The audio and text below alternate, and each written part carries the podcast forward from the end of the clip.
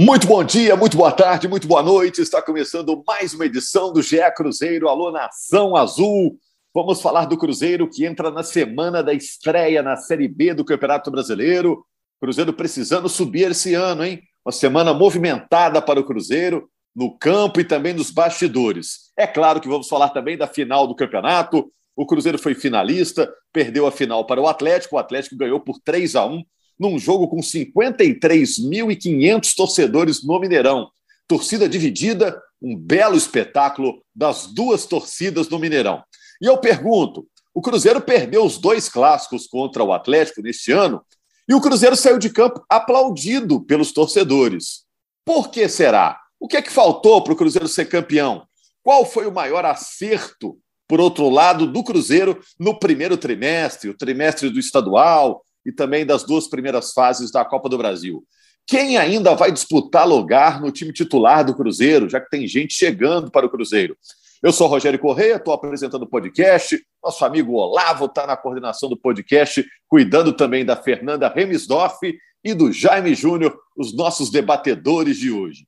Jaime, está tudo bem, Jaime? Foi uma grande final, né, Jaime? Uma grande decisão, é, com as duas torcidas entusiasmadas. O Cruzeiro rivalizou com o Atlético, teve chance do empate no início do segundo tempo, mas depois o Atlético acabou deslanchando no jogo e venceu por 3 a 1 Mas o Cruzeiro saiu aplaudido de campo, Jaime. Ô, Rogério, um abraço para você, para Fernanda, para todos que nos acompanham.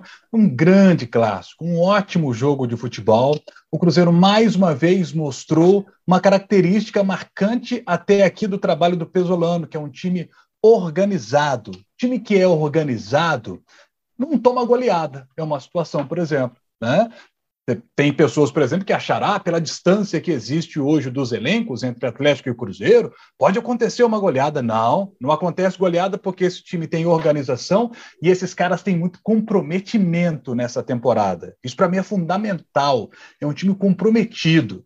A entrevista do Rômulo me marcou muito ali depois do jogo. Na hora que eu vi o Rômulo se emocionando, do jeito que ele se emocionou, depois do jogo, ele postou uma foto com a medalha de vice-campeão. É a primeira vez que ele faz isso na história dele. Ele nunca. O jogador não posta foto de vice-campeonato. Ele fez questão de postar, porque esse era um jogo com uma diferença enorme financeira de investimento nos dois times. Né? E o Cruzeiro. No mínimo, no mínimo, um orçamento do Atlético, Jaime, no mínimo umas 10 vezes maior, né? Sim, o, o, Cruzeiro, Ronaldo trabalha com orçamento de 350, perdão, de 35 milhões para esta temporada, 35 milhões. O orçamento do Atlético é de 471 milhões. Né? Nós estamos falando do Cruzeiro, que tem folha de 2 milhões e 400 mensal, e o Atlético na casa de 14 milhões de reais. Então você vê que existe uma diferença enorme financeira, uma diferença enorme, é, sabe, de capacidade de investimento nesse momento, mas dentro de campo essa diferença ela não é tão grande assim. Você vê que o Cruzeiro consegue competir, conseguiu equilibrar o clássico, teve oportunidades para poder marcar, mas aí o Atlético foi mais eficiente. E aí entra a, a, diferença que o Atlético hoje tem de ter um jogador como o Hulk, que define o jogo, naquela jogada individual, que ele vai lá e faz 1 a 0 para a equipe do Atlético, e ali abre o caminho para o Atlético conquistar o título. Mas o, o, o Edu teve chance para poder marcar, sabe? E, e, e deixou dele. Um Magninho teve. Vagninho teve um ótimo arremate quando entrou ali no segundo tempo, obrigando o Everson a fazer uma grande defesa. Então, eu acho que foi um bom jogo que fez a equipe do Cruzeiro e mostra para gente mais uma vez, mais uma vez, que esse time com salário em dia, isso é fundamental, tá, gente? Fundamental. A casa tem que estar organizada, pagando salário em dia, esses caras com comprometimento que eles estão mostrando e com a organização de jogo que tem o time do Pesolano, o Cruzeiro tem tudo para fazer uma grande Série B, para terminar o ano entre os quatro e voltar para o lugar dele, que é a Série A. Bom, a Fernanda Remistorff é a voz da torcida no nosso podcast. E como ela é a voz da torcida, imagino que ela tenha ido ao Mineirão no sábado, né? Foi? Qual foi sua experiência lá, Fernanda? Eu fui sim. Bom dia, boa tarde, boa noite para todo mundo aí. e, enfim, a experiência foi muito boa. Primeiramente, eu queria reforçar mais uma vez o quanto que eu gosto de clássico meio a meio. Por mim, continuava assim. Já falei o quanto que eu sinto mais segura, eu sinto que é mais justo, é mais bonito o espetáculo, é muito legal. E Você cantou feliz... mais ou xingou mais, Fernanda? Cantei mais. é, o espetáculo foi muito legal, de verdade. Espero que tenha mais chances aí quando tiver essas finais únicas, porque, nossa, muito bom mesmo. E eu acho que não teve Se sentiu problema, segura lá, Fernanda? Se sentiu Demais. segura? Uhum. Demais. Chegou cedo ou não? É, cheguei duas horas mais cedo, né, para poder acompanhar. É, eu, eu, me, eu, me, sinto melhor também, porque tinha algumas atrações antes, né, também do, da final. Então, cheguei duas horas mais cedo, eu saí um pouco depois que acabou o jogo, apesar que eu vi que a torcida do Cruzeiro ficou é, um tempão lá depois ainda cantando. É, mas eu me senti super segura entrando, saindo durante o jogo, assim, zero problema. É, para mim, é isso que tem que continuar, 50-50, porque acho muito injusto 90-10. O espetáculo merece isso. Mas, enfim. Então, a experiência foi muito boa, né? Como vocês já falaram, o jogo foi bom. Acho que o Cruzeiro, é, enfim, foi um time que foi intenso, como sempre, buscou o resultado até o final. A gente viu que no finalzinho conseguiu fazer pelo menos um gol ali, e foi muito merecido o gol pelo que o Cruzeiro produziu. É, o resultado, como eu já falei assim nas minhas redes sociais, eu acho que foi um resultado natural, como vocês também mencionaram a questão do investimento deles. Eles têm um time que tem obrigação de ter mais qualidade que o nosso, porque, né, dez vezes mais investimento. Eles têm qualidades, talentos individuais que vão sobressair aí. Então, é, a gente sabe que é muito difícil bater de frente com o elenco que a gente tem, com o elenco deles. Então, não, eu não senti a obrigação do Cruzeiro ganhar. É, eu acho que chegar na final já foi muito bom, mostrou o nosso poder aí, a qualidade do Cruzeiro. E aí, no resultado, acabou que ganhou o time que é melhor. O time deles está melhor. Mas isso aí não abalou a torcida de forma nenhuma, né? Como você falou, né, Rogério? A torcida aplaudiu no final, cantou o time de guerreiro, é, enfim, pediu para o Ronaldo ficar, porque a gente sabe que a gestão está sendo muito bem feita. É, o Ronaldo conseguiu aí devolver para a torcida esse orgulho, esse prazer de ver o Cruzeiro jogar, a felicidade que a gente está. Tanto que eu não vi Cruzeirense sair abalado do estádio, estava todo mundo saindo cantando e feliz com essa temporada que a gente teve. Óbvio que não é legal perder clássico, ninguém estava feliz por perder o clássico, mas a gente está feliz por ver o time jogando bem, competitivo. É, como vocês mesmos falaram, assim, se for olhar na lógica, o Atlético ganhar de 10 a 0, né? Vamos falar assim. Mas assim, 3 a 1 é um resultado que é ok. Não foi uma goleada, não foi uma humilhação, não foi vergonha. Fizeram três, a gente fez um. Então, assim, é, a gente sai com uma sensação de dever cumprido de chegar na final depois de tanto tempo. E quem sabe nos próximos anos aí voltar a ganhar o Campeonato Mineiro. A gente quer ganhar, sim, por mais que não é o nosso objetivo principal. Mas, de maneira geral, a, o sentimento da torcida é que a gente fechou aí o Campeonato Mineiro com uma sensação aí de, de um time jogando bem, de esperança de uma Série B boa, de um acesso, provavelmente, da gente ir o mais longe possível na Copa do Brasil. Então, a torcida, em relação ao futebol, a torcida está tranquila, a torcida está satisfeita de maneira geral. E a nossa principal preocupação, né, é em relação ao futuro aí nos bastidores, se o Ronaldo vai continuar ou não. A gente está otimista em relação a isso, mas a nossa final é hoje, essa votação que vai ter, e a gente espera que dê tudo certo, o Ronaldo continue no controle, porque o trabalho dele está muito bom. É, a gente está gravando na segunda de manhã. Nesta própria segunda-feira à noite, os conselheiros vão se reunir para dizer se é legal ou não a proposta feita pelo Ronaldo. Legal no sentido de ser favorável também ao clube, né? É uma, uma disputa intensa nos bastidores do Cruzeiro. Mas voltando para o jogo, gente, é, o que é que faltou para o Cruzeiro ser campeão, na opinião de vocês? Já que era um jogo só, o Cruzeiro está realmente é, melhorando em campo, é, é, é, nítido isso. O que é que faltou para o Cruzeiro ser campeão? Ser mais preciso nas finalizações, que oportunidades teve para poder marcar o seu gol. E só foi conseguir quando o placar já estava 3 a 0. Se o Cruzeiro tivesse sido mais efetivo nas finalizações durante o jogo, poderia ter aberto o placar. E aí a história poderia ter sido outra. Mas o mais eficiente foi o Atlético, que também teve outras oportunidades para marcar. O próprio Hulk, antes de ter feito o gol, ele parou duas vezes no goleiro Rafael. Que eu acho que é um tema que a gente pode destacar. Os últimos jogos do Rafael muito bons. E, e tem ganhado cada vez mais a confiança do torcedor do Cruzeiro. Então, acho que essa questão da eficiência pesou no clássico. O Atlético foi mais eficiente, por isso ganhou o título. Fernanda, teve algum momento no jogo que você pensou, poxa, vai dar, vai dar para ser campeão?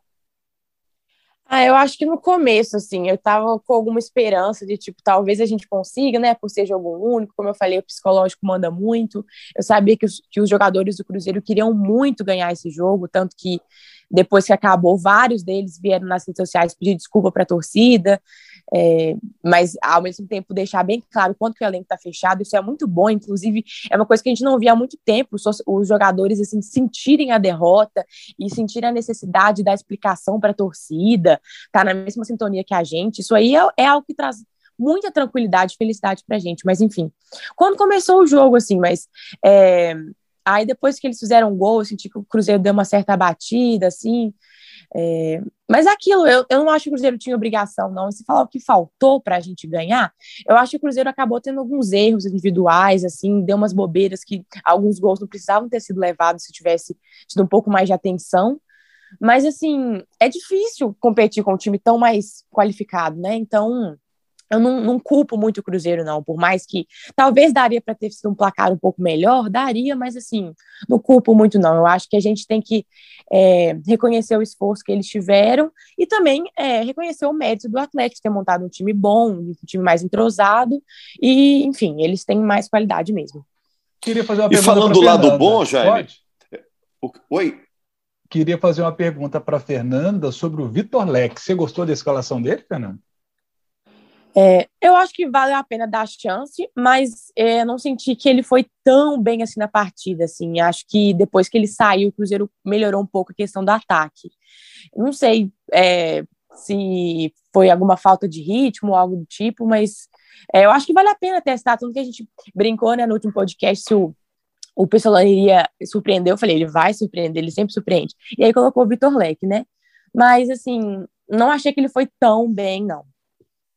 É, eu preferia é, eu fiquei surpreso com a escalação do Vitor Leque.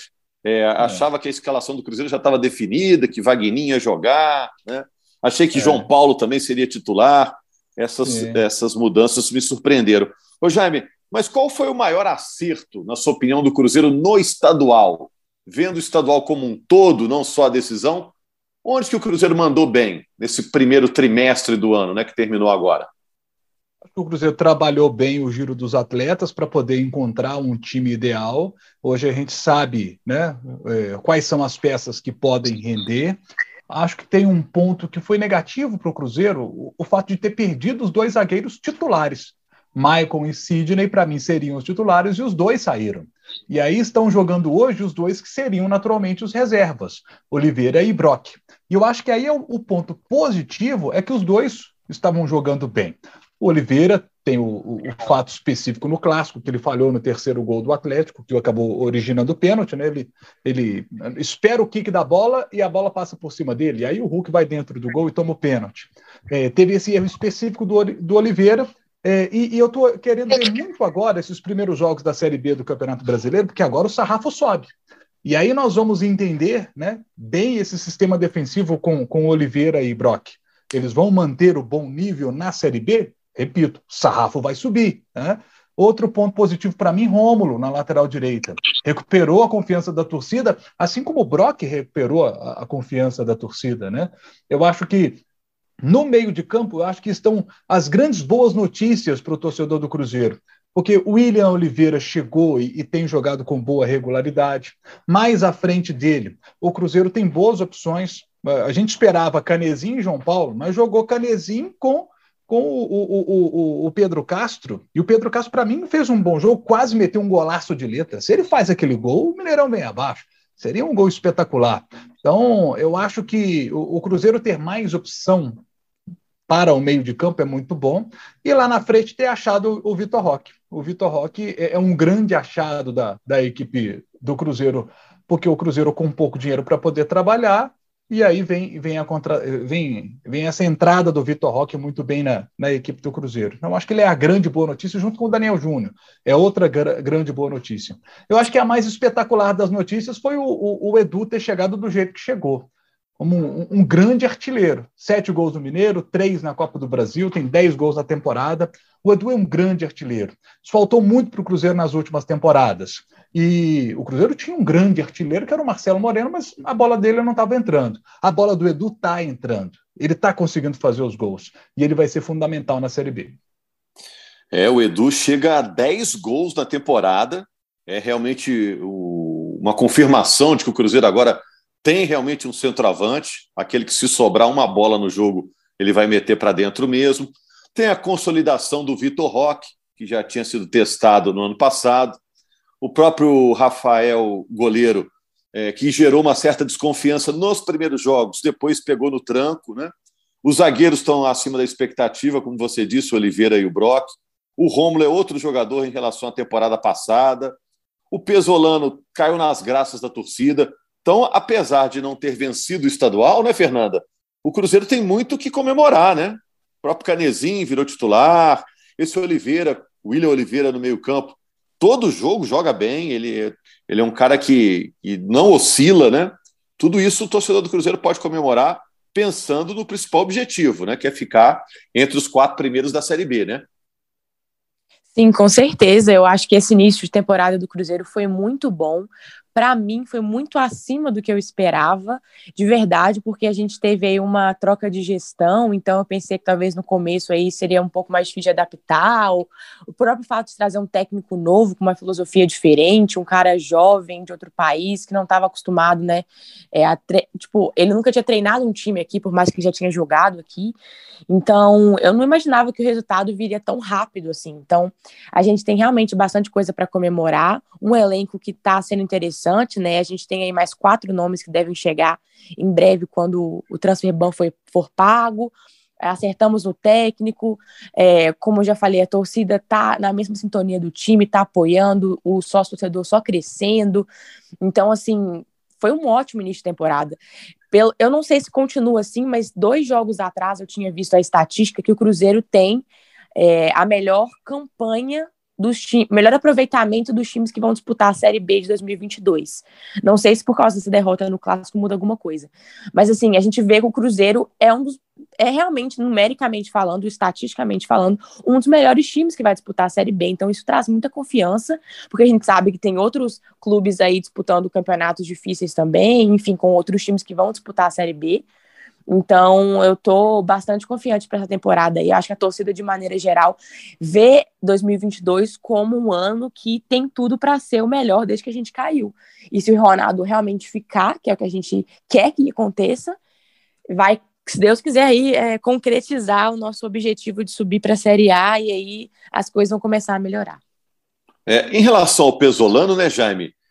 Pelo menos que a gente acompanha das entrevistas e vê também a mudança que o time apresentou em campo, claramente o Pesolano sabe o que quer, né? É, é um técnico que tem uma ideia de jogo em relação à pressão no campo de ataque. O Cruzeiro está tá se mostrando eficiente, empenhado, né? Os jogadores do Cruzeiro compraram a ideia dele, né? Ô, Rogério, é, ele é muito inteligente, muito estudioso, não sei se o torcedor consegue perceber essas questões é, do jogo, porque são muito específicas de, de um futebol que hoje é muito estudado. Quem acompanha o Atlético sabe que o Atlético sai muito bem por dentro, desde lá o goleiro Everson.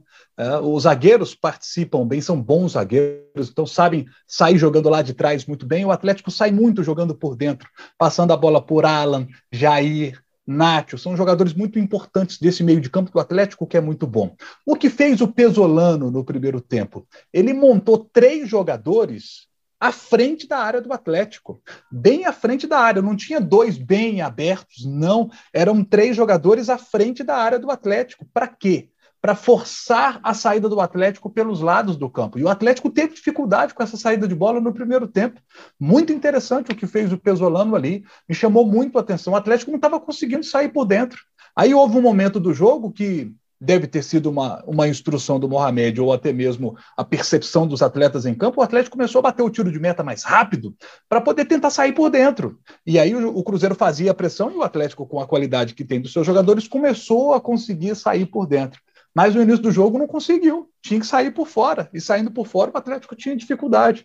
Isso tudo é resultado de estudo do Pesolano durante a semana, daquilo que ele vê do time do Atlético e tem que ter ousadia para fazer. Porque se pegar três jogadores seus de ataque botar os três à frente ali para poder fazer essa marcação, você tem que estar tá com o apoio atrás desses três também muito bom para que é, se, é, é, não permitir o Atlético realmente sair com a bola ali por dentro, que é onde ele não quer que o Atlético construa jogo. Porque se dá errado, o Atlético consegue sair, aí, meu amigo, você já você deixou três lá na frente. E aí, o Atlético construindo ali com, com menos jogadores na marcação, o Atlético vai dentro do gol. E ele conseguiu efetuar isso com, com, com muita competência. Você vê que está tudo muito bem treinadinho. Isso para citar apenas um aspecto específico do jogo que Isso. certamente passa despercebido pela maioria. São muitos outros.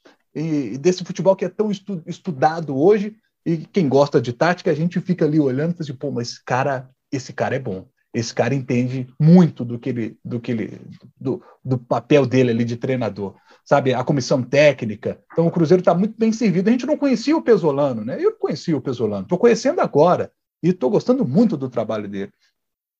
E agora a Fernanda até citou que vários times da Série B não estão bem, até por isso, né, Fernanda, foram eliminados na, nas fases anteriores da Copa do Brasil. Agora o Cruzeiro pega o Bahia. O Bahia não foi bem no Campeonato Baiano, né? De qualquer forma, é o Bahia lá em Salvador, né? Está preocupada com esse jogo ou, ou, confiante? Então, é, igual você falou, a gente não pode subestimar o Bahia lá é, jogando em casa, né? Mas eu estou mais confiante, assim, eu sinto que o Cruzeiro está mais preparado para esse início da Série B, está num ritmo muito bom, por mais que a gente teve essa derrota aí, não acho que anula e nem freia, nem para o nosso desempenho, que estava sendo muito bom. O Cruzeiro está jogando muito bem, então, eu tô mais para confiante em relação a esse jogo e eu espero que dê tudo certo, que eu acho que começar com uma vitória aí é, é essencial para dar moral para a galera. É mais um daqueles jogos, né, Jaime? Como foram os da Copa do Brasil, em que o Cruzeiro se vê obrigado a conseguir um bom resultado, né? Porque o objetivo do ano é esse, né? É a volta para a Série A, né? Ah, com certeza. Ô, Rogério, e esse ano o, o Cruzeiro vai ter um elemento que não teve nas outras temporadas. O Cruzeiro vai ter o apoio da torcida desde o início da Série B do é. Campeonato Brasileiro.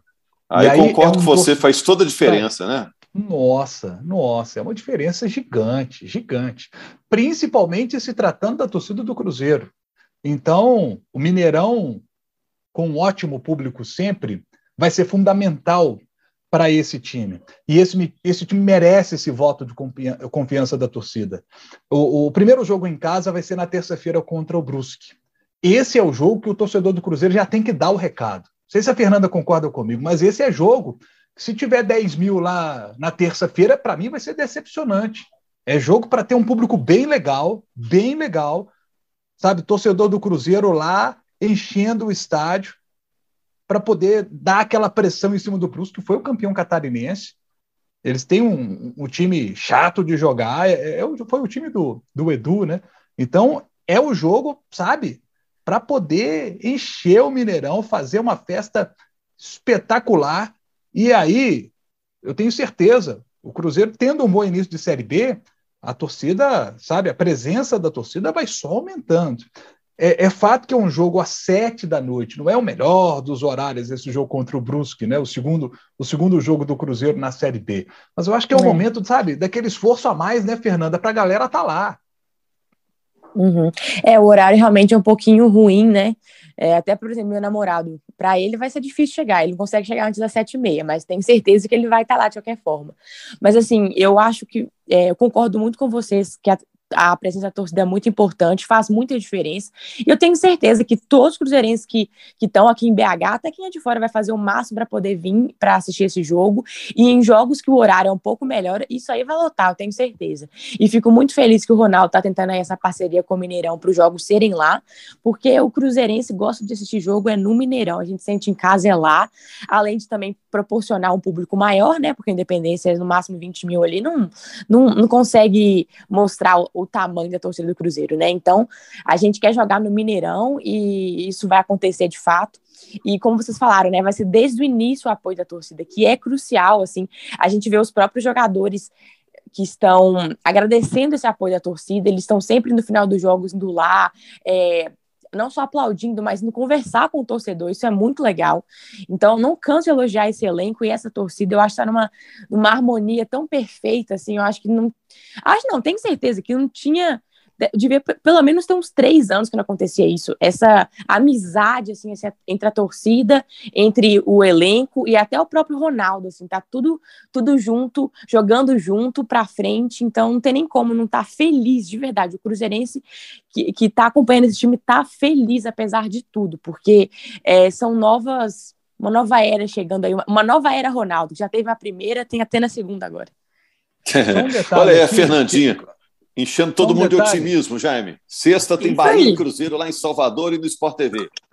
É, só uma pena que é se lamentar que a tabela colocou os dois primeiros jogos do Cruzeiro em casa numa terça-feira. Não caiu é. no fim de semana. É, é uma uhum. terça com o Brusque às sete, depois o Londrina às nove e meia. O primeiro jogo no fim de semana do Cruzeiro, aí sim vai ser um jogo num horário muito bom, num dia muito bom. Domingo, quatro da tarde. E vai ser um jogo muito especial, porque é o jogo contra o Grêmio. E aí é o grande jogo dessa Série B. Cruzeiro é. e Grêmio, um baita jogo da Série B. E depois do jogo com o Grêmio, vai ter um jogo que ainda aí nós vamos ter o jogo com o Sampaio Corrêa, que esse aí a rodada não está desmembrada. É um jogo que o Cruzeiro vai fazer em casa, torcer aí para dar um fim de semana, né? Para ser num, num, num, sábado, pelo menos, o jogo contra o Sampaio Correia, para a torcida poder ir no número maior, que aí a gente entende também, né? É, o jogo no fim de semana é bem mais fácil de ir do que no meio de semana. É isso, gente. Segunda-feira estamos de volta com mais uma edição do GE Cruzeiro, repercutindo não só o futebol, mas questão da SAF do Cruzeiro, com uma semana de importantes decisões a serem tomadas pelo Ronaldo, pelos conselheiros do Cruzeiro, e a gente vai discutir tudo isso. E na sexta-feira, reforço o convite, tem Bahia e Cruzeiro, o jogo em Salvador e o Sport TV mostrando a estreia do Cruzeiro na Série B do Brasileirão. Obrigado ao Olavo Braz, na coordenação aí desse nosso podcast hoje, ao Jaime, a Fernanda e a você, torcedor do Cruzeiro. Valeu, Nação Azul!